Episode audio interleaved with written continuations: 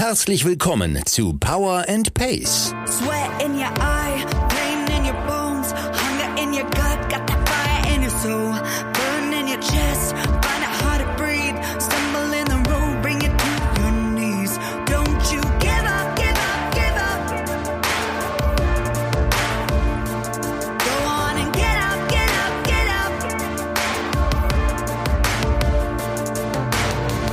Wir machen euch fit für die Saison. Mit Trainingsplänen und allem, was ihr braucht, um im Triathlon erfolgreich zu sein. Liebe Allrounder, Champions, Finisher, Racer und Qualifier. Wir wünschen euch viel Spaß und tolle Erkenntnisse mit dieser Episode von Power and Pace.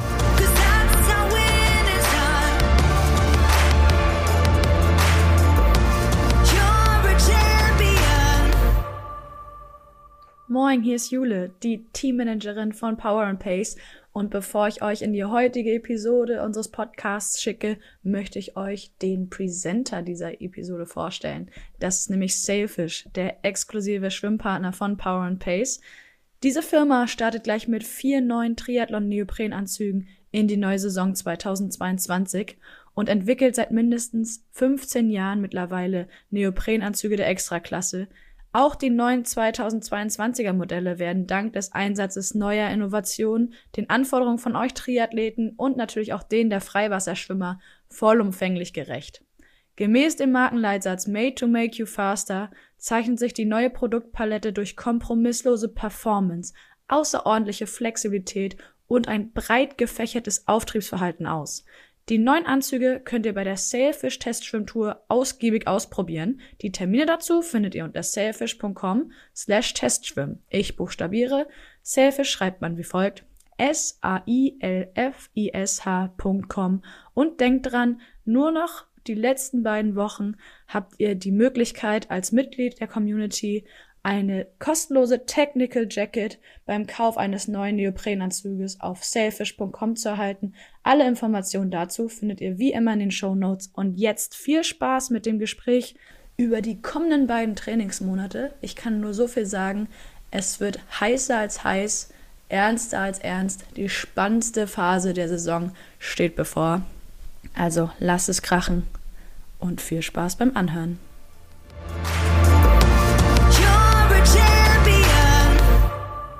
Willkommen zurück zu einer neuen Folge und zwar erwartet euch heute bei Power and Pace Triathlon Training die EVT-Folge. Das neue Heft ist raus und damit haben wir uns auch wieder zusammengesetzt. Also mir gegenüber heute live und in Farbe sitzt euer Coach Björn Geßmann. An der Stelle erstmal Moin Björn, schön, dass du da bist. Moin Jule, moin an alle da draußen. Vielen Dank.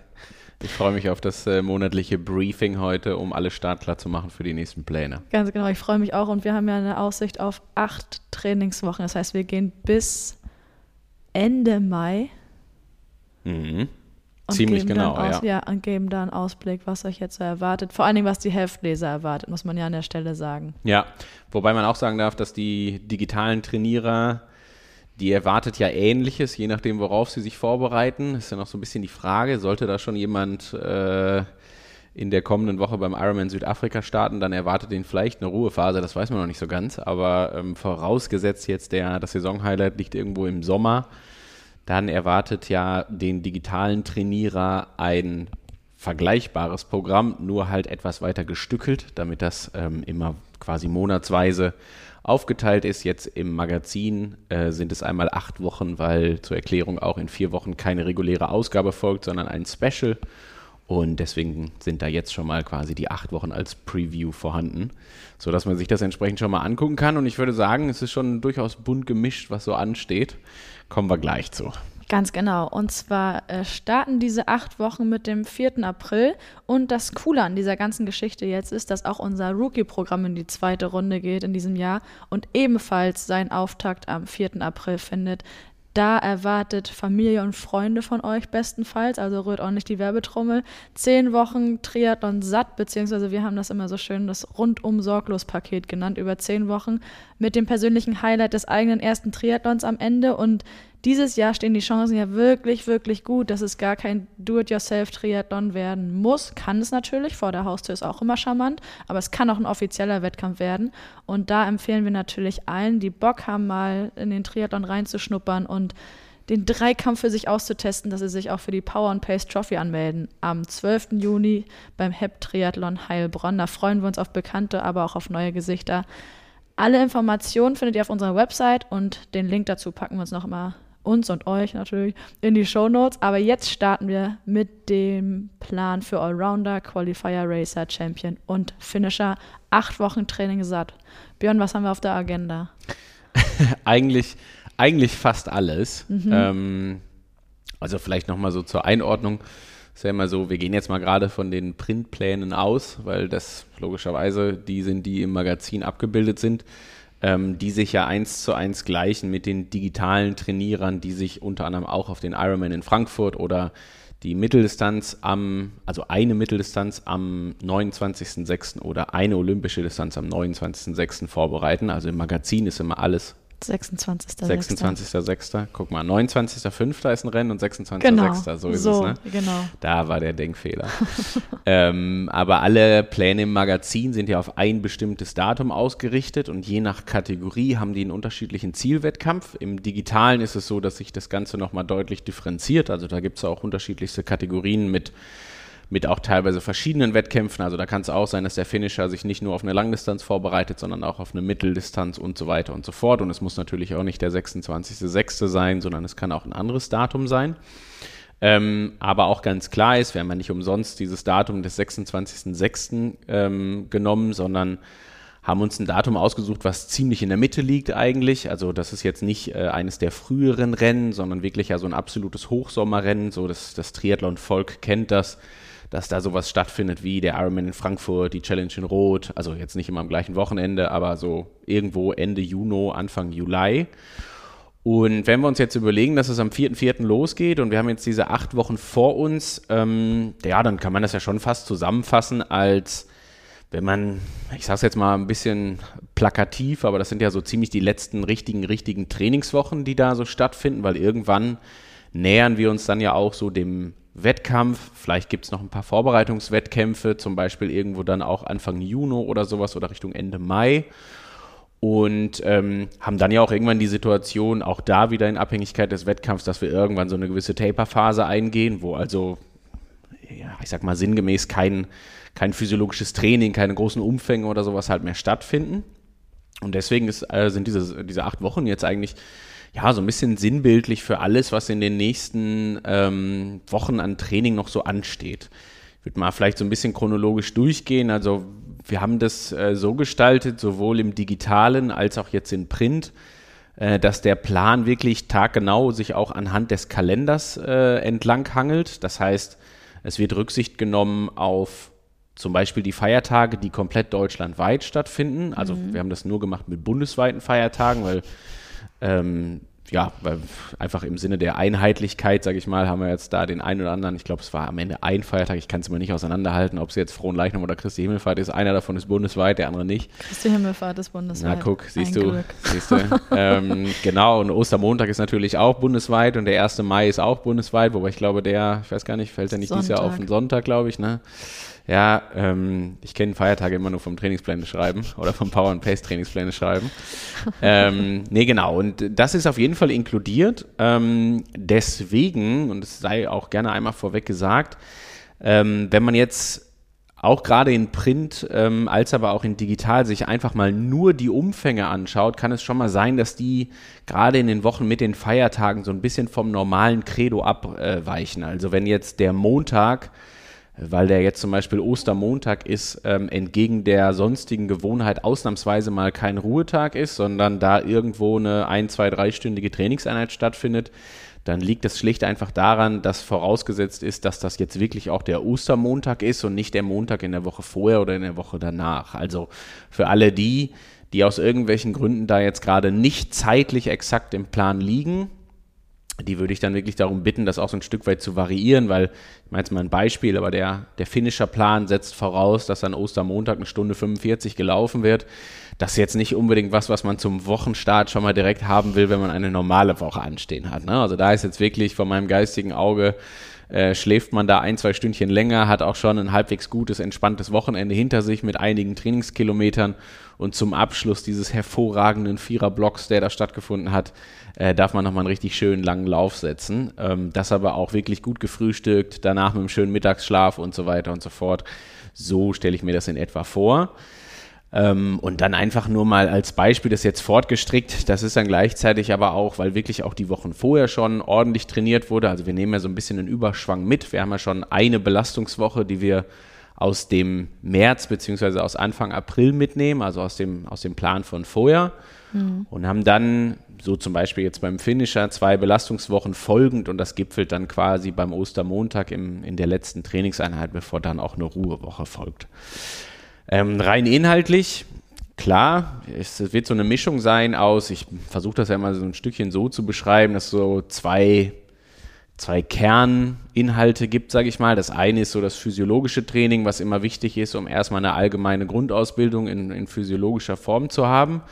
Und dann geht es irgendwann auch immer darum, so diese Leistungsfähigkeit, die man hat, auch auf die Straße zu übertragen. So und dass, ähm, wenn man sich jetzt einfach mal die acht Wochen letztendlich als, als Magazin oder im Magazin vor sich legt, dann wird man beides wiederfinden. Also zum einen wirklich Belastungswochen, die durchaus gesteigerte Umfänge haben. Man findet längere Läufe, als man das bisher so gewohnt ist zum Beispiel. Man wird längere Radeinheiten finden, also da, wo wir noch so, ich sage jetzt mal über die Wintermonate, gibt es ja immer so eine ja, so eine, so eine kleine, so eine kleine Handbremse, die angezogen ist, die irgendwo berücksichtigt, dass vermutlich viele, viele Radeinheiten eher indoor gefahren werden. Deswegen sind die dann meistens limitiert auf so in etwa zwei Stunden.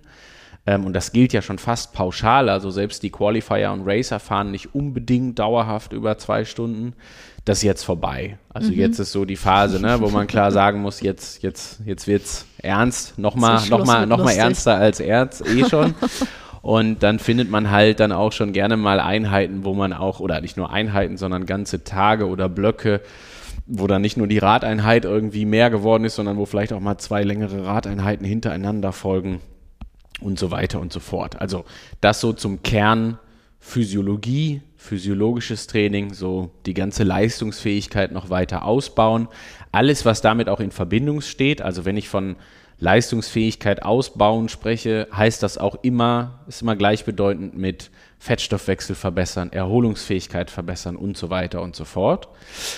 Und der zweite Teil ist dann so die Übertragung ähm, auf die Straße, also so, so ein bisschen auch, sage ich mal, so langsam aber sicher Richtung Rennen zu kommen. Ähm, und das beinhaltet dann so Inhalte wie Koppelläufe zum Beispiel, ne? wo es natürlich nicht nur darum geht, physiologisch jetzt gerade gut Radfahren und gut laufen zu können, mhm. sondern halt auch das von der Übertragung her hinzubekommen, dass klar ist, okay, nach vielleicht einer lockeren zweieinhalb Stunden Radausfahrt gibt es mal einen halbstündigen Lauf, der on top gepackt wird. Ähm, und so tastet man sich dann ra langsam ran und ich sag mal, es beginnt so mit Koppelläufen, die dann irgendwo so im Bereich von 20, 30 Minuten sind, je nach Kategorie.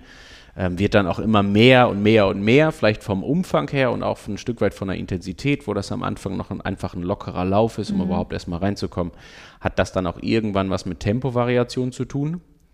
Ähm, eine Sache, die immer sehr wichtig ist, finde ich, wenn es um die Übertragung auf die Straße geht, ist alles, was mit Freiwasserschwimmen zu tun hat.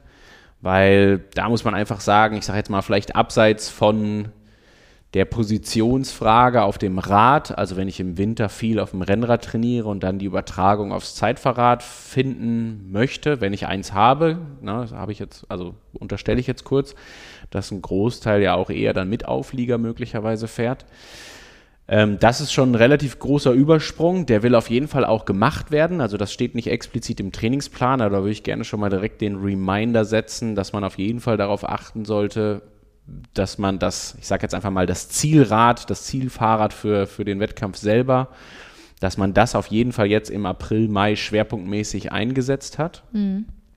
Ja, und dann gibt es eigentlich nirgendwo äh, nochmal so die Aufgabenstellung, wo man zwischen Training und Rennen weiter entfernt sein kann als bei Beckenschwimmen im, in Badehose versus äh, Freiwasserschwimmen im Neoprenanzug gegebenenfalls sogar. Und wenn das dann am besten auch noch irgendwo im Pazifik oder Atlantik oder Mittelmeer stattfindet bei Wellengang, dann ist das was ganz, ganz anderes. Oder auch im Salzwasser zum Beispiel auch ein Klassiker, für ist man nicht gewohnt. So, und ähm, jetzt geht's nicht darum, dass man sich zu Hause einen Salzwasserpool bauen muss mit einer, mit einer, mit einer Wellenanlage oder sowas halt. Das, das, das muss jetzt nicht unbedingt sein. Aber was man in jedem Fall machen sollte, ist halt dafür zu sorgen, dass man so all das, was man vorher physiologisch im Schwimmen ähm, irgendwie geübt hat, auch alles Technische und Co., halt zumindest bestmöglich ins Freiwasser zu übertragen und auch mit einem Neo klarzukommen. Also das ist der Klassiker, wenn man den das erste Mal anzieht, ähm, im, im neuen Jahr, sage ich jetzt einfach mal, also sobald der Winter vorbei ist, dann wird es im Schulterbereich immer ein bisschen schwieriger sein, weil da auf einmal gegen den Widerstand gearbeitet werden muss. Dann wird der Armzug ein anderer sein, dadurch wird da auch dann die ganze Kraft-Längen-Relation der Muskulatur, also immer so die Frage, wie, wie lang kann ich denn den Armzug wirklich ziehen, wie gut sind meine Hebel und so weiter, die ich da einsetze und die sind durch einen Neoprenanzug immer ein bisschen verändert. Das ist generell überhaupt kein Problem, weil das ändert nichts daran, dass kardiovaskulär genau das gleiche System arbeitet, dass auch die beiden gleichen Arme sind, die arbeiten müssen, die gleichen Beine und so weiter.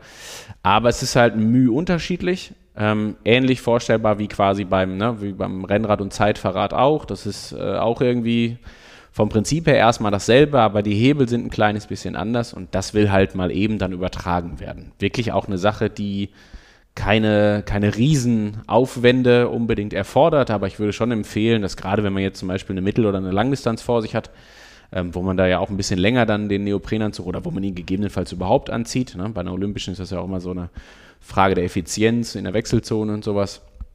Ähm, aber würde ich auf jeden Fall dazu tendieren, schon so fünf, sechs Mal vorher im, im Neo geschwommen äh, zu sein.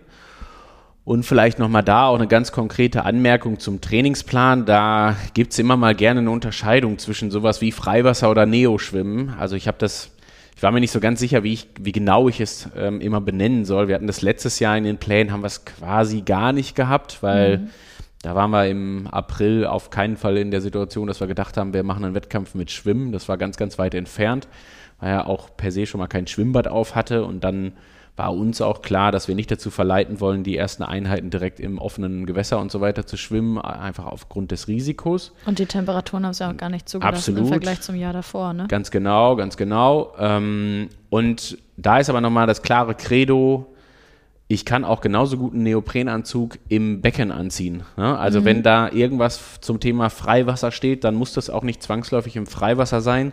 Wenn man da die Chance hat, einfach ganz normal im Becken zu schwimmen und stattdessen einfach mal ein etwas abgewandeltes Programm schwimmt und sich dazu Neo anzieht, dann ist das völlig fein. Also da geht es wirklich bei diesen Geschichten nur um sowas wie Neoprenanzug, dann auch Orientierung sicherlich, dass man einfach mal schaut, dass man, ne, wenn man im Freiwasser schwimmt, muss man sich einfach anders orientieren als im Becken, dass man diese Dinge erlernt. Ähm, genau, und das ist so, ja, eines der klassischen Dinge, denke ich mal, wo wir ganz klar dann auch von Übertragung auf die Straße sprechen können. Gut, Freiwasser war jetzt ein Ding, beziehungsweise eins von ein paar Sachen, die du jetzt schon angesprochen hast, beziehungsweise einige sind halt auch einfach noch offen. Und ich habe das so schön betitelt in dem Einleitungstext auf deine Aussage hin, dass es die Crème de la Crème der Saisonvorbereitung ist jetzt, beziehungsweise wurde ich auch gefragt, inwiefern man überhaupt noch von Saisonvorbereitung sprechen kann, weil offensichtlich sind ja auch offizielle Rennen schon Geschichte mittlerweile in diesem Jahr. Das heißt, wir haben jetzt Freiwasserschwimmen hinsichtlich dieser äh, Crème de la Crème. Wir haben Koppeltraining. Du hattest schon was zur Verpflegung gesagt, im Sinne von, wenn man jetzt Ostermontag wirklich frei hat, dass man ne, gut frühstückt, bevor man da Stunde 45 auf die Laufbahn geht oder beziehungsweise einfach unterwegs ist. Wollen wir auf dieses Thema Verpflegung vielleicht noch ein bisschen intensiver eingehen, weil auch da erwartet die Leserinnen und Leser im Heft ja eine kleine Besonderheit. Also es gibt jetzt nicht nur noch den einen Hinweis, sondern mittlerweile gibt es zwei verschiedene Hinweise, wie man sich verpflegen soll vor der Einheit. Ja. Ähm, ganz genau. Also wir versuchen da auch immer natürlich so ein bisschen ähm, trotz aller Standardisierung dafür zu sorgen, dass halt jeder das auch mal, oder was heißt jeder, aber jeder, für den es nötig ist, es auch mal ausprobiert hat, irgendwo die ein oder andere zum Beispiel Einheit mit ver verringerten Kohlenhydratspeichern zu machen. Das ist jetzt so irgendwas, was hin und wieder dann im Plan vorkommt. Betrifft zumeist die Leute, die entweder ganz explizit wirklich eine lange Distanz vor sich haben und äh, einfach nochmal einen Reiz mehr als eh schon für den Fettstoffwechsel setzen. Oder eben die Leute, die ähm, vielleicht, ich denke jetzt so an die Kategorie Racer zum Beispiel, die ähm, wirklich auch so ein bisschen noch mehr in den Extremen arbeitet. Also die dann auch Intensitäten haben, die über dem, über dem Schwellenbereich, um es jetzt mal physiologisch auch zu sagen, äh, hinausgehen. Dadurch auch zum einen sicherlich Potenzial haben, im Aerom-Bereich noch effizienter zu arbeiten, aber auch gleichzeitig das Risiko eingehen, dass gegebenenfalls im anaeroben Bereich, also genau dem, den ich halt nicht unbedingt, weiß Gott, wie triggern will, ähm, sich auch so ein, so, ein, so ein unangenehmer Nebeneffekt einstellt und sich der anaerobe Bereich dann irgendwie ausweitet. Und genau für solche Situationen versucht man dann gerne mal vielleicht auch mal eine kohlenhydratreduziertere Einheit an irgendeinem anderen Tag einzubauen, um da wieder für so eine gewisse Nivellierung zu sorgen und für, mhm. so, ein, für so ein Gegengewicht zu, das, zu dem Hochintensiven zu sorgen. Deswegen findet man das hin und wieder im Plan.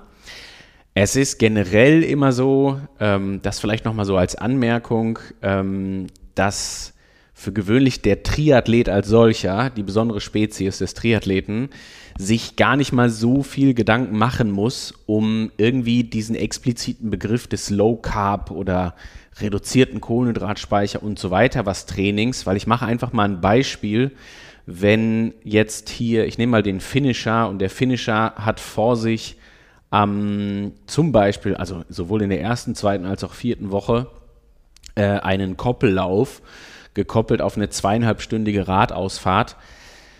Da steht jetzt beim Koppellauf nicht explizit Low Carb irgendwo dran, aber das ist irgendwas, was sich zwangsläufig immer ein bisschen einstellt. Ja, deswegen vielleicht nicht verwundert sein, wenn jetzt nicht bei jeder dritten Einheit irgendwas mit wenig Kohlenhydraten oder so dran steht. Ähm, das ergibt sich häufig durch dieses äh, System der multiplen Einheiten verpackt in relativ kurzem Raum, also eine hohe Dichte auch irgendwo an Einheiten, ergibt sich das ein Stück weit von selber. Genauso mhm. ist es als Beispiel da nochmal, ähm, wenn wir uns mal kurz diesen Osterblock angucken, ich bleibe jetzt mal kurz beim Finisher, weil der ja irgendwo von den Kategorien her auch so ein bisschen, ich will nicht sagen allgemeingültig ist, aber da ist jeder irgendwie so ein bisschen dran vom Vergleich her. Aber wenn wir uns den Osterblock mal anschauen, dann geht es, ist erstmal vor allen Dingen ein Viertagesblock. Ne? Das endet mit einem ein, einstündig 45-minütigen Lauf am Ostermontag. Und das ist das gleiche Spiel, was auch immer man da irgendwie gefrühstückt hat. Ne? So die letzte Stunde wird dann schon mit eher weniger Kohlenhydraten auch zu tun haben, weil man am Tag vorher die Radeinheit, die angesprochen hatte, mit dem Koppellauf, davor am Tag vorher eine dreistündige Einheit hatte mit ein paar Intensitäten und so weiter und so fort. Also mhm. das ergibt sich häufig von selber. Ähm, nichtsdestotrotz, wie gesagt, für alle, für die es nochmal umso mehr wichtig ist oder für die, die ein, ein, ein Kompensat zu den, zu den Intensitäten brauchen, steht halt hin und wieder dann nochmal irgendwie eine Einheit mit, mit dem Hinweis des äh, Low Carbs im Plan, wo man halt einfach dafür sorgt, dass man bestenfalls vor der Einheit, im Idealfall sage ich immer wieder zum Frühstück, weil das macht es halt einfach einfacher, standardisierbar, auf Kohlenhydrate verzichtet, was immer explizit auch heißt, dass man da nicht nichts isst, sondern lediglich bei der Auswahl dreier potenzieller Makronährstoffe auf einen verzichtet. Also es gibt genügend Proteine und Fette, die man da futtern kann. Man kann also theoretisch auch ein ganz normales Frühstück mit Rührei und Hasse nicht gesehen mhm. äh, machen äh, und dann losfahren. Also da steht nirgendwo ähm, sowas wie nüchtern oder sowas in der Art. Ne? Das, ähm, da tue ich mich immer sehr schwer mit der Bezeichnung, weil die einfach schlicht auch falsch ist und ähm, weil es das physiologisch auch nicht besser macht. Also nüchtern ist nicht besser, als einfach nur auf einen Makronährstoff zu verzichten. Mhm. Wenn wir wieder bei der Übertragbarkeit sind auf die Straße oder auch so bei diesem Credo von Training auch dann in den Wettkampf bringen, dann ist natürlich Energieaufnahme eine ganz wichtige. Und um dem Ganzen vielleicht nochmal die Bedeutung irgendwo klar zu machen, auch bei einer olympischen Distanz ist Verpflegung währenddessen schon wichtig absolut. Bei einer Mitteldistanz und bei einer Langdistanz ist es lebenswichtig. Also mhm. da ist das quasi das, was am Ende darüber entscheidet, ob ich all das, was ich in den Monaten vorher trainiert habe und mir angeeignet habe und an Leistungsfähigkeit zugewonnen habe, ob das am Ende wirklich auch auf der Straße und im Rennen ankommt. Und da muss man halt einfach sagen, ist der Triathlon eine Sportart, die es da nicht erlaubt, irgendwo mal anderthalb, zwei Stunden da nicht konzentriert zu sein oder mal einen Hänger oder sowas halt einzubauen, weil das wird zwangsläufig irgendwo, ich sag's mal böse, aber unverzeihlich sein mhm. in irgendeiner Form. Man wird es durch den weiteren Wettkampf mit durchziehen und deswegen ist es extrem wichtig, dass man mehrere Punkte in dem Zusammenhang beachtet. So, und ich greife es vielleicht kurz nochmal auf. Also Punkt 1 ist auf jeden Fall erstmal, sich einen Plan zu machen, wie viele Kohlenhydrate, wie viel Flüssigkeit, wie viel gegebenenfalls Natrium oder Koffein, also die Geschichten, die dann zu einer Verpflegung dazugehören, ähm, ich am Ende des Tages für das Rennen brauche. Mhm. Also mit der Frage, wie viel kann ich denn wirklich überhaupt aufnehmen? Ähm, aber auch mit der Frage, welches Nahrungsmittel schmeckt mir denn eigentlich? Also wo komme ich auch mit Geschmack klar und auch noch in Stunde 8 oder mhm. sowas mit Geschmack klar? Wie viel Flüssigkeit muss ich entsprechend hinzufügen? Also es gibt immer so ein Mischverhältnis, wo man sagen kann, okay, wenn ich jetzt gerade äh, x Gramm Kohlenhydrate aufnehme, dann sollte ich dazu auch y Milliliter Wasser zum Beispiel zuführen, um das Ganze entsprechend verdauen zu können und co. So, und was wir jetzt im Trainingsplan eigentlich versuchen, ist, dass wenn ich, also klar, wir können das auch nehmen als als eine Art Geschmackstest. Das funktioniert natürlich auch. Ne? Ähm, aber da sind dann ja auch explizit so Einheiten drin, wo man jetzt, ich mache jetzt mal das Beispiel wieder beim Finisher, da ist am Samstag in der zweiten Woche, steht eine Einheit drin mit drei Stunden, dreimal zehn Minuten G2. Das ist natürlich schon so ein bisschen Klammer auf, Wettkampfintensität, Klammer mhm. zu, also zumindest irgendwo so in dem ungefähren Bereich geht das mit einer Intensität einher, die jetzt nicht nur locker ist, sondern die auch mal voraussetzt oder die Frage eröffnet, ähm, wie ist denn eigentlich Energieaufnahme auch unter etwas höherer Intensität. Und dann ist in der Einheit auch explizit angemerkt, wie viel Gramm Kohlenhydrate man da jetzt gerade über einen gewissen Zeitraum essen sollte. So, und das ist am Ende ist das ja, ist ja auch eine von-bis-Angabe. Ne? Mhm. Also ist jetzt nicht, da steht nicht explizit 10 Gramm Kohlenhydrate alle 10 Minuten, sondern erstmal ist das eine Angabe, die auch irgendwo zu tun hat mit, mit dem eigenen Körpergewicht, weil das immer wichtig ist, weil je mehr Körpergewicht man hat, jetzt mal vorausgesetzt, der, das ist alles irgendwo ähnlich oder gleich verteilt, also mit jetzt nicht in einem übermäßigen Fettanteil, sondern einfach einem normalgewichtigen, ähm, dann heißt mehr Körpergewicht auch einfach immer mehr Muskelmasse. Mehr Muskelmasse heißt immer mehr Glykogenspeicher, respektive mehr Möglichkeit, Kohlenhydrate aufzunehmen, aber auch definitiv mehr Kohlenhydratverbrauch für mhm. gewöhnlich. Mhm. So, von daher ähm, ist das immer so eine Abwandlung, wo das Körpergewicht immer einen wichtigen relativen Faktor mit sich bringt. Und genau, dann ist das Ziel dieser Einheiten einfach wirklich dafür zu sorgen, dass man bestenfalls auch schon vorher mal irgendwie ausprobiert hat, welche Geschmacksrichtung von welchem Gel jetzt hier gerade taugt oder vielleicht erstmal auch die Frage stellt, will ich eigentlich ein Gel? Oder sage ich dann doch eher, ich kann dieses halbflüssige Zeug überhaupt nicht, ich will dann doch lieber einen Riegel haben dann würde ich die Frage stellen, kannst du das kauen auch währenddessen? Weil das ist ja immer so ein bisschen die Schwierigkeit dann einfach dabei. Von der Verdaulichkeit her ist sicherlich auch irgendwie ein deutliches Stückchen schwieriger. Deswegen sind so Gels oder mittlerweile auch diese ganzen Liquid-Gels, die es gibt, also so, diese Drink-Ready-Gels. Die sind ähm, super. Genau, sind sicherlich auch wirklich, also muss man auch einfach ganz klar sagen, sind wirklich ein, ein, gutes Mittel der Wahl, weil damit viele Probleme auch schon mal irgendwie ausgeschlossen werden. So, aber dann geht es eben um die Geschmacksrichtung und auch um die Frage, okay, das ist ja schön, wenn dir das jetzt schmeckt und wenn hier, weiß ich nicht, Mango Passion Fruit oder Berry, Berry, Waldberry äh, die, die Geschmacksrichtung deiner Wahl ist, dann ist das erstmal schon mal schön, ist keine Frage. Aber die Frage ist halt auch, wenn du davon wirklich drei Stück in einer Stunde essen musst oder trinken musst, je nachdem, wie man das dann nennen will bei der Pampe, mm. äh, ist das dann immer noch schön und macht das halt entsprechend auch beim Radfahren in Stunde fünf irgendwie noch so viel Spaß, dass es dir nicht schon wieder hochkommt, um jetzt mal es einfach auch zu benennen. Ich meine, das sind dann so Probleme, die da auftreten können. Ne? So, und dafür sind diese Einheiten da. Also ich gebe gleichzeitig, deswegen nehmen wir auch so ein Stück weit ein bisschen diesen Podcast auf zum Beispiel oder machen irgendwelche QA-Specials, um so ein bisschen zwischen den Zeilen zu erzählen. Ne? Im Plan steht drin, wir fahren dreimal zehn Minuten G2 in drei Stunden über Energieaufnahme und da steht dann noch, weiß ich nicht, 20 Gramm Kohlenhydrate alle 20 Minuten oder ein Gramm Kohlenhydrate pro Stunde pro Kilo Körpergewicht und das bitte verteilt in gleichmäßigen Abständen, je nachdem. Ja.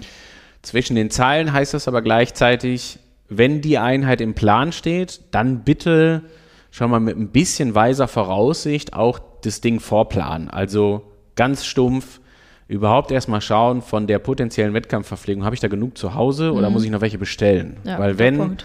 Dann ne, ist das irgendwie eine Frage von Versand und Co. Wenn mir das am Freitagabend auffällt und ich stelle fest, okay, ich habe gar nichts, sondern ich muss morgen am Radladen vorbeifahren, muss dann irgendwas kaufen, was aber eigentlich nicht meine Lieblingsgeschmacksrichtung ist oder von einem Hersteller ist, auf den ich gar nicht setzen will oder, oder, oder. Ja, jetzt will ich nicht zu streng sein, aber ich sag mal, da geht natürlich schon viel Qualität in dieser Einheit dann einfach auch verloren, weil man das jetzt halt eben nicht so richtig optimal irgendwie hingekriegt hat. Deswegen kurz damit auseinandersetzen und dann wirklich auch einfach, also kleiner Tipp von meiner Seite ist immer, ähm, auch in, im Hinblick auf die Wettkampfverpflegung, äh, das einfach mal nebeneinander legen, zum Beispiel. Also das, was man isst, das, was man trinkt, aber auch, wie man es organisatorisch verpackt. Also ganz stumpf. Ne? Ich habe ein Zeitverrat meistens. Da habe ich dann hinten irgendwie ein, zwei Trinkflaschen dran, dann habe ich im Rahmen ein, zwei Trinkflaschen, vielleicht habe ich auch ein Trinksystem, je nachdem. Da kann ich schon mal sehr gut dran erkennen, ähm, wie viel Flüssigkeit ich theoretisch so an Bord haben kann. Ganz wertneutral gemeint, ob das eine Gelpampe ist oder Wasser, ist egal. So, und dann kann ich schon anfangen zu rechnen und mir überlegen, okay, wenn jetzt so, sagen wir mal, Richtung 1 Gramm pro Kilogramm Körpergewicht, wenn das erstmal so eine halbwegs pauschale, allgemeingültige Menge an Kohlenhydrataufnahme ist, dann weiß ich, okay, 70 Gramm für einen 70 Kilo Athleten äh, ist jetzt das, was ich ungefähr dabei haben sollte. In einem Gel sind, sagen wir jetzt mal, 25 Gramm Kohlenhydrate drin. Dann weiß ich, ich brauche davon roundabout drei Stück. Ich fahre fünf Stunden Rad, dann sind das schon mal 15 Stück. 15 Stück mal immer so um die 60, 70 Milliliter haben die meistens ja die Gels. Kann ich mir überlegen schon mal, ich brauche auf jeden Fall schon mal ein Liter Platz, um alle Gels mit dabei zu haben. Ob ich die direkt schon in eine Flasche umfülle oder ob ich die in meiner, in meiner äh, Oberrohrtasche drin habe oder, oder hinten im Trikot oder, oder, oder, ist erstmal relativ egal. Aber man sieht schon, ah, da gibt es so ein paar Sachen, die man auf jeden Fall bedenken muss. Ja. Und ich empfehle immer einfach, sich das schon mal zu Hause hinzulegen. Das muss jetzt nicht vor der allerersten Einheit sein, aber jetzt auch so wirklich, weil das ja auch auf den Wettkampf dann irgendwo abzielt. Am besten das aufzuschreiben, vielleicht sogar ein Foto davon zu machen. Ich finde immer so eine Fotodokumentation durchaus sinnvoll, dass man das alles mal irgendwie einmal auch vor sich nochmal gesehen hat. Genau, und ähm, ja, das ist so ein bisschen der Zusammenhang, weswegen das bei diesen Einheiten jetzt gerade explizit wichtig ist. Im weiteren Verlauf, wenn man das dann irgendwann, wenn man für sich sagen kann, okay, ich habe das jetzt mal zwei, dreimal getestet und es kommt ja auf jeden Fall jetzt auch häufiger im Trainingsplan drin vor, äh, dann kann ich das Ganze natürlich noch erweitern und mir überlegen, ob das beim Laufen auch immer noch gut klappt mit den gleichen Gels zum Beispiel. Ne? Ob ich da auch, da muss ich nicht unbedingt die gleiche Menge aufnehmen, das ist klar. Beim Laufen ist das immer ein Stückchen reduziert. Da kann ich ein bisschen weiterdenken. Nächsten Fragestellung wäre dann sowas wie, wie viel Koffein packe ich eigentlich Wollte dabei? fragen, ja. ne? Wie viel brauche ich noch zusätzliches Natrium? Wie heiß könnte es werden am Wettkampftag selber? Aber bevor man sich die Fragen stellt, also ich sage jetzt mal sowas wie Koffein, nett und auch sicherlich hilfreich. Eines der ganz wenigen Nahrungsergänzungsmittel, wo man explizit klar sagen kann, dass die Wissenschaft sich da relativ einig ist, dass das auf jeden Fall leistungssteigernd ist. Und es passiert sehr selten, dass sich Wissenschaft in irgendwas größtenteils einig ist. Ähm, bei Koffein ist das so. Aber das ist im Vergleich zu Kohlenhydratmenge und vor allen Dingen auch Flüssigkeit höchstens mal die Kühe. Ne? So ein bisschen die Kirsche auf der Torte, aber noch lange nicht das, wo ich die gesunde Basis drauf aufbauen kann. Also da vielleicht am Anfang eher drauf gucken, das ist so eine Empfehlung von meiner Seite, weil, ähm, ja, ich sag's mal ein bisschen kritisch, auch leider die Industrie dazu hingegangen ist, überall und mittlerweile fast in jedes Gel irgendwie Koffein zu packen, weil man weiß, dass es sich einfach besser verkauft. Ja. Und die Gefahr an der Stelle relativ groß ist, dass man einfach ohne, dass man jetzt explizit darauf geachtet hat, einfach viel zu viel Koffein dabei hat. Und Das wäre jetzt mein Punkt gewesen. Die Erfahrung habe ich Absolut. letztes Jahr gemacht. Genau, ja. das ist halt so ein Klassiker, ne? Also ich sag mal, wenn wir jetzt in so einem normalen Gel dann teilweise schon irgendwie so 80 Milligramm drin sind, man sagt immer so ganz grob, dass so drei Milligramm pro Kilogramm Körpergewicht ist so das höchste der Gefühle, was man vielleicht noch machen könnte, wenn man dran gewöhnt wäre. So, und jetzt sprechen wir hier für einen 80 Kilo Menschen, das wäre dann äh, 80 mal 3 sind irgendwie 240 Gramm. einfach 240 Milligramm und wenn in so einem Gel mittlerweile schon standardmäßig 80 drin sind und ich, ihr denkt jetzt nochmal an meine 15 Gels, die ich eben beschrieben habe, da bist du dem Herzinfarkt näher als dem Finish, würde ich Mhm. jetzt mal behaupten. Und ähm, das ist dann auch wirklich eine Sache, die gefährlich ist. Ne? Das muss man ganz klar auch so sagen. Deswegen finde ich, ist es auch durchaus erlaubt, da so ein bisschen kritisch mal anzumerken, dass das einfach so im freien Verkauf ist und dass da keine Hinweise oder so draufstehen, außer dass Schwangere das vielleicht nicht nehmen dürfen und sowas. Das sind immer so die Klassiker, ne? die Und lustigen Kinder Bildchen. unter sechs, ne? Genau, die lustigen Bildchen hinten drauf. Ne? Ähm, aber ja, ich meine, die, das ist relativ klar, du hast es selber gesagt, ne? die Informationen oder die Erfahrung haben schon viele gemacht und sich gewundert, warum dann irgendwann vielleicht schon auf dem Rad irgendwie die Waden krampfen und sowas. Da kann ein übermäßiger Koffeinkonsum auf jeden Fall zu beitragen. Deswegen ähm, am Anfang einfach nur die Basics machen. Gels gerne ohne Koffein. Das Einzige, was zählt, ist Kohlenhydratmenge und Flüssigkeitsmenge entsprechend, die passend dazu aufgenommen werden muss. Eine Frage habe ich zu dem, was du gesagt hast, weil ich fülle meine Gels auch immer in eine Flasche und vertraue da, Bein ist eingeschlafen. hatte ich auch schon, deswegen Ja. musste ich die Sitzposition ändern. Ich bin nicht eingeschlafen, also ich bin noch da, mach mir keine Sorgen. Wenn ich die nächsten zwei Minuten nichts sage, dann leide ich einfach, weil gerade kurz das Bein auftaucht. Entschuldigung, bitte. Alles gut, wir machen weiter. Ja, wir machen äh, ganz professionell weitermachen. Genau, ich fülle meine Gels immer ab und vertraue so auf mein Gefühl, dass ich mit einem oder vielleicht maximal drei kleinen Schlucken für den Moment mir das zuführe, was ich brauche. Meinst du, das ist genau der richtige Weg, so ein bisschen auf Gefühl und auch auf Erfahrung zu bauen? Ja, und ich sag mal so, also das Wichtige finde ich dabei ist ja, keep it simple. Also das muss ja irgendwie was sein, was man sich im Vorhinein so überlegt, dass man während des Rennens jetzt nicht irgendwie sich auch teilweise verrechnen kann oder sowas halt. Ne? Also wenn man jetzt äh, davon ausgeht, dass man während des Rennens mitzählt, wie viel Gels man so gegessen hat und man ist irgendwann so bei acht, neun oder waren es schon elf und so angekommen, ja.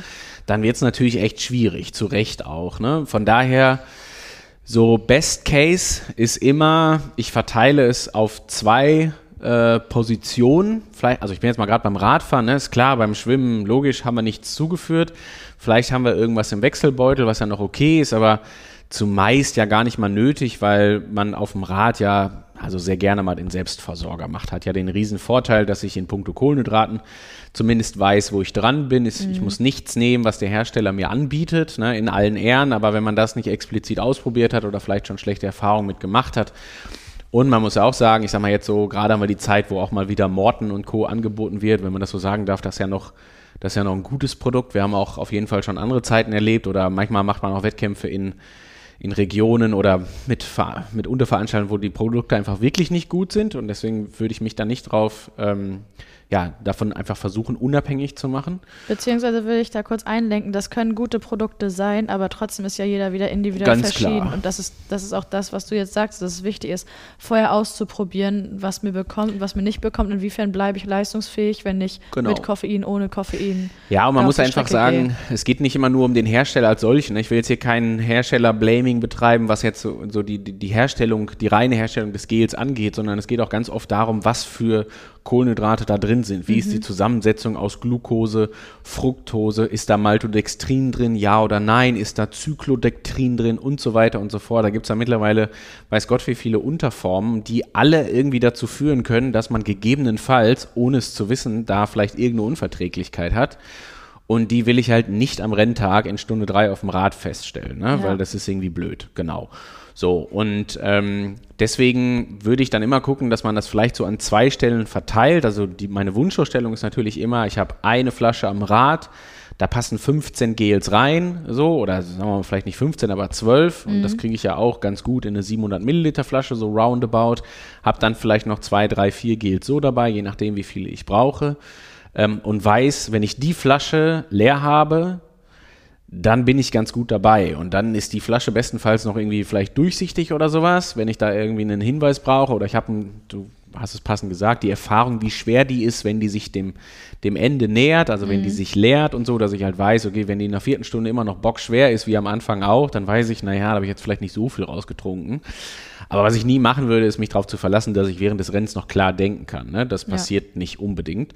Deswegen keep it simple, aber gleichzeitig auch, muss ich auch mal wieder dazu sagen, finde ich die Ausrede, ich habe meine Verpflegung verloren und deswegen konnte ich das Rennen nicht gut machen, die ist auch echt schwach, wenn man bedenkt, dass da äh, alle acht Kilometer irgendeine Verpflegungsstation kommt. Ne? Also selbst wenn ich die Verpflegung verliere, sollte ich immer an anderer Stelle am Rad einen Sicherheitsanker haben, wo ich sagen kann, okay, da sind jetzt irgendwie meine zwei, drei Gels noch drin, mit denen komme ich auf jeden Fall eine Stunde weit. Ja.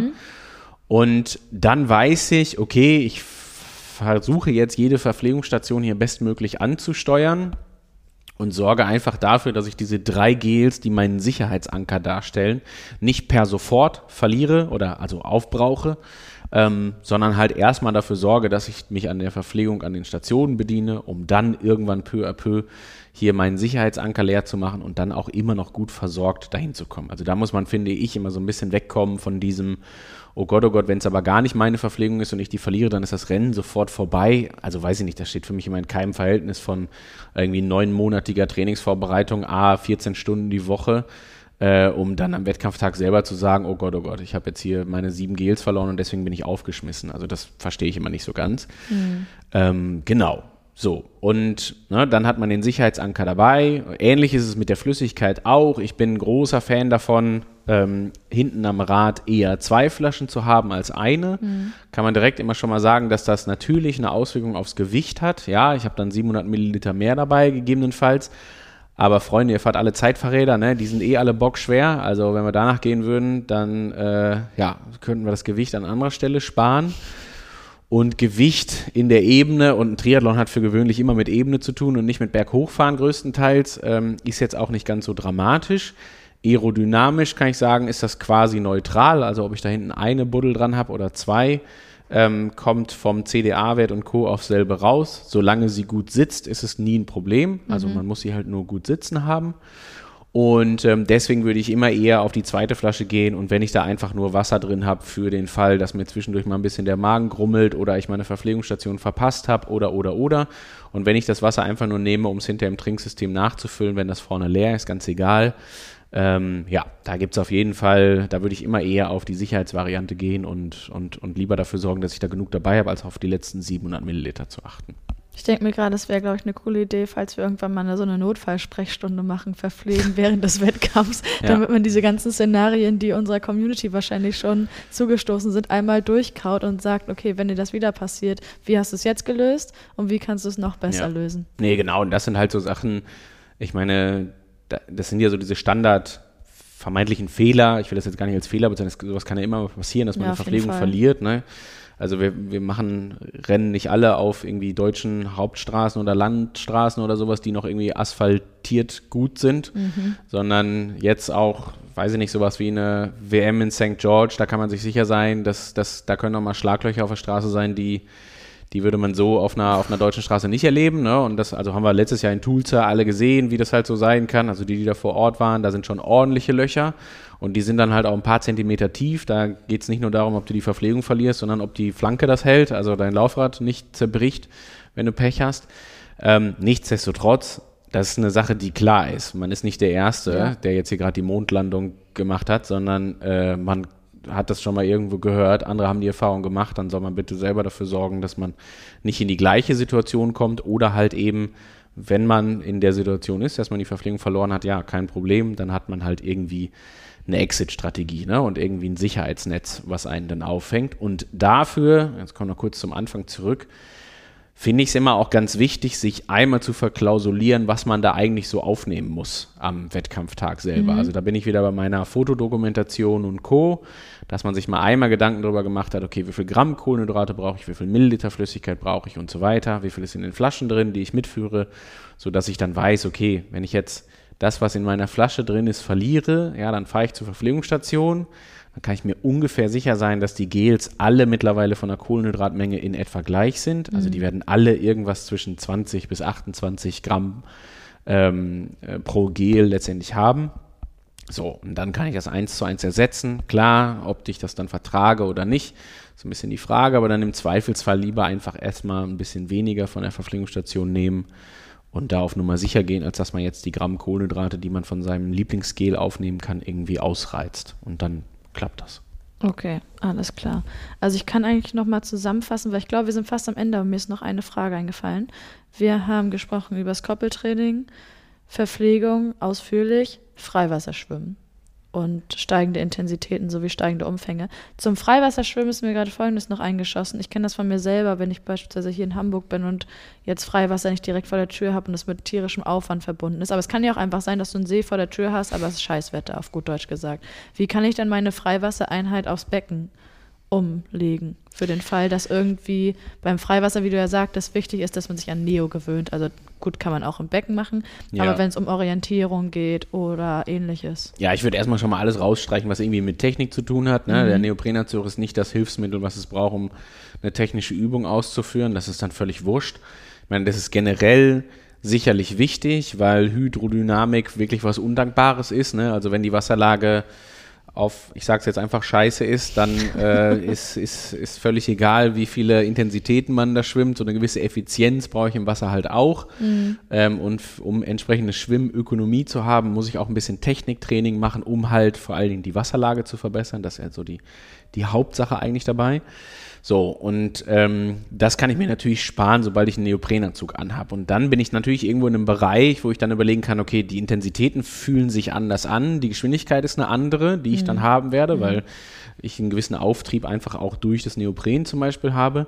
Da würde ich immer darauf achten, dass man ja einfach mal so ein paar Zeiten nimmt auch letztendlich und dass man sich überlegt, wie schwimme ich sonst die 100 Meter, wenn ich die relativ locker schwimme, wie schwimme ich die jetzt, um so auch ein gewisses Gefühl dafür zu bekommen. Und dann würde ich einfach vor allen Dingen viel Strecke machen. Also nicht immer alle 50 Meter wieder am Beckenrand festhalten und wieder eine Pause machen. So manchmal diese Schwimmerkrankheit, die sich hin und wieder schon mal einstellt. Und dann hat man am Ende, ist man eine Stunde im Wasser gewesen für 1,8 Kilometer. Das ist dann ein bisschen dürftig. Ja.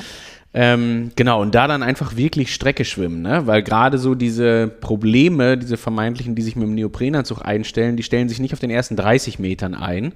Genauso wie die Scheuerstellen, die sich ergeben, wo ich dann beim nächsten Mal besser vielleicht weiß, wo ich mich äh, irgendwie eincremen sollte, um eben diese Scheuerstelle zu vermeiden. Genau, und ich meine, dann ist ja das Einzige, was man noch tun muss, ist ja so das Thema Orientierung. Also ich werde im Becken jetzt, wie eben schon gesagt, keinen Wellengang irgendwie großartig machen und ich werde auch keinen keinen Start simulieren können und da jetzt irgendwie 100 Meter ins Wasser rennen neben allen anderen, um dann mir eine Position zu behaupten. Das sind natürlich noch diese Feinheiten, die erlebt man dann vorrangig natürlich klar im Wettkampf. Ähm, genau, und da dann halt wirklich hinzugehen ähm, und irgendwie einfach mal zu versuchen, dass man sich am Beckenrand auch orientiert. Also ich weiß hinten, was weiß ich, stelle ich mir eine Buddel hin irgendwie oder sowas halt und gucke dann, dass ich bei jedem vierten, fünften, sechsten Abendzug irgendwie einmal die Flasche hinten gesehen habe und die zur Orientierung jetzt gerade genutzt habe. Und dann schwimme ich ja automatisch schon anders und nichts anderes muss ich tun. Also ich muss ja wirklich dann nur wissen, wann ich einmal kurz den Kopf hochnehme, um ihn dann wieder entsprechend abzusenken, dass ich den passenden Moment erwische. Dann ist alles fein. Also wirklich sehr einfach. Okay. Ja, das ist ja wirklich simpel. Das heißt, die Möglichkeit gibt es immer. Es gibt immer Alternativen. Absolut. Genau. Perfekt. Haben wir noch irgendwas vergessen, was du sagst, was jetzt in den nächsten acht Wochen ab dem 4. April wichtig ist? Nee, eigentlich nicht. Ähm, ich würde vielleicht nur eine Sache noch mal ein bisschen herausstellen, ganz kurz, weil das ist mir dann doch immer wichtig. Ähm, wir gehen ja jetzt auf jeden Fall mit gesteigerten Umfängen auch beim Laufen äh, so in die nächsten Wochen.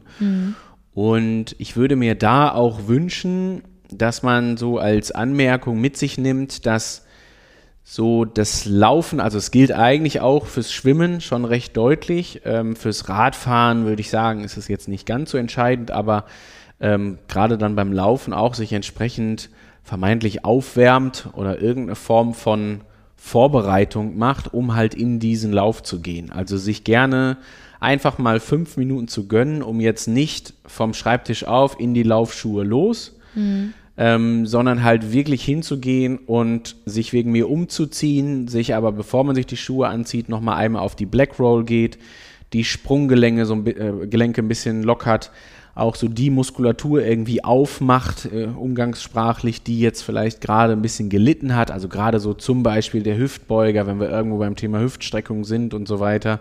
Wenn wir da acht Stunden jeden Tag auf dem Bürostuhl sitzen, dann hat er genau das falsche Format für das, was wir später beim Laufen von ihm verlangen. Äh, und dass man sich da wirklich mal die Zeit nimmt und dann auch erst einmal rausgeht und schaut, dass man das Becken mobilisiert, dass man, wie gesagt, die Gegenspieler, also zum Beispiel den Hüftbeuger, den man eigentlich gestreckt haben will, so ein bisschen ausschaltet, indem man den vorher irgendwie ein bisschen lang gezogen hat, alles, was so dazugehört.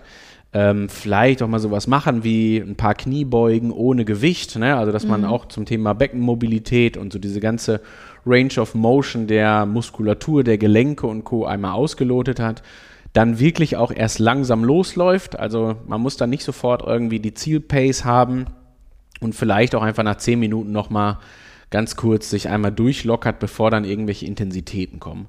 Für die langen Läufe, also ich bleibe jetzt wieder kurz beim Finisher, da sehe ich eins, zwei, mindestens zweimal einen Lauf über zwei Stunden, einmal einen Lauf, habe ich eben schon gesagt, über eine Stunde 45, häufiger einen Lauf über eine Stunde 15.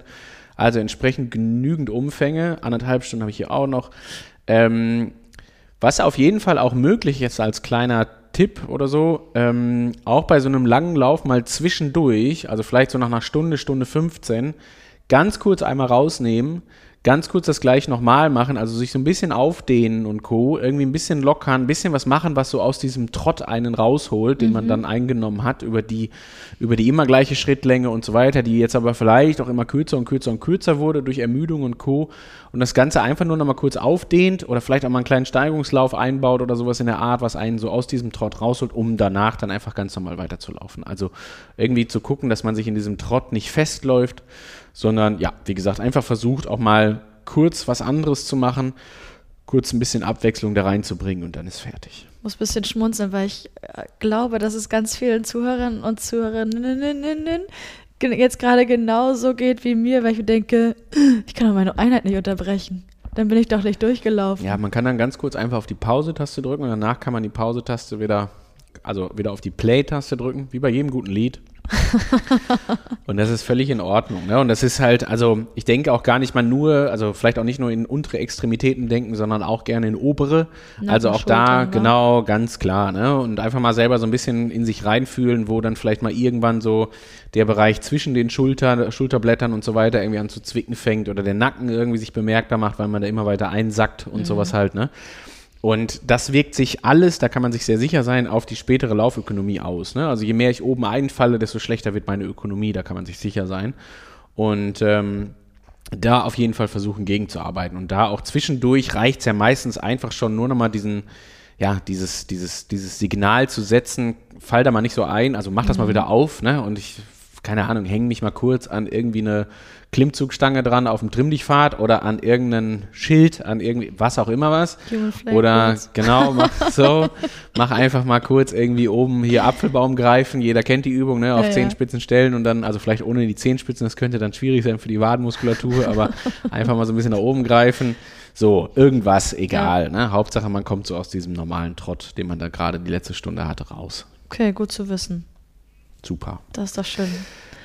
Cool. Hervorragend, dann haben wir das, glaube ich, soweit. Ich wünsche ganz viel Spaß. Mhm. Ähm, verweise an der Stelle auf, wer jetzt eben nicht am 26.06. seinen Hauptwettkampf hat, der äh, findet online ganz viele verschiedene Pläne unterschiedlichster Kategorien und mit unterschiedlichsten Wettkampfzielen, die er eingehen kann.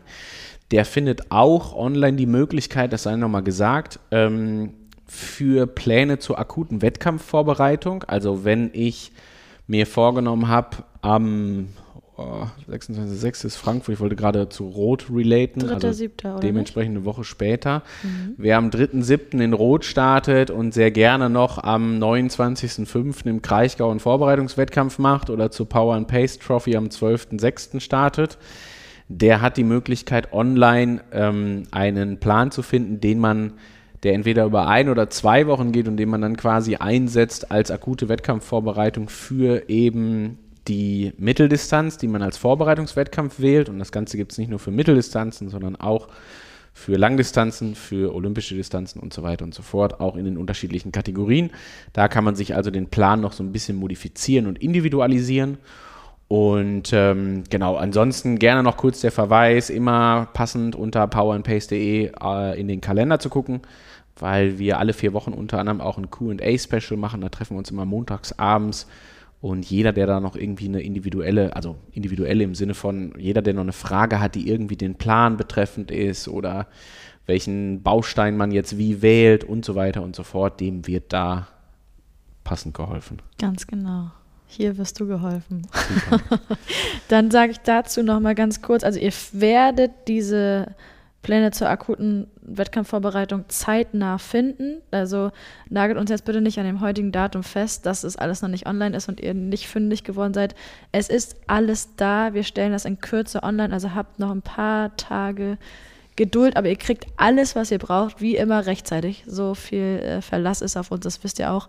Und in dem Sinne vielen Dank, Björn, dass wir heute doch wieder, glaube ich, länger geschnackt haben, als wir so dachten. Aber es sind eben wirklich, wie du sagtest, eingangs unfassbar viele Themen jetzt auf dem Tisch, die hinsichtlich der anstehenden Saison-Highlights immer wichtiger und von immer größerer Bedeutung sind. Deswegen, glaube ich, war das wieder eine schöne Sache, dass wir uns da heute auch entsprechend Zeit genommen haben. Also, Super. danke und ruh dich schön aus. Danke fürs Zuhören. Genau, Macht es gut. danke euch. Tschüss. Bis bald. Ciao. Sweat in your eye, pain in your bones, in your gut, got that fire in your soul,